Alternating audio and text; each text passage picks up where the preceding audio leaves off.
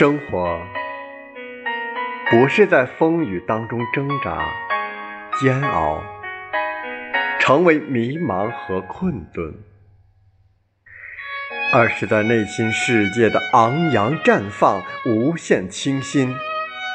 如果你感觉生活不该有那么多的风雨，那么你认为生活应该有什么？总是要接纳成长，总是要历练成长。一个没有风雨的生活，那和苍凉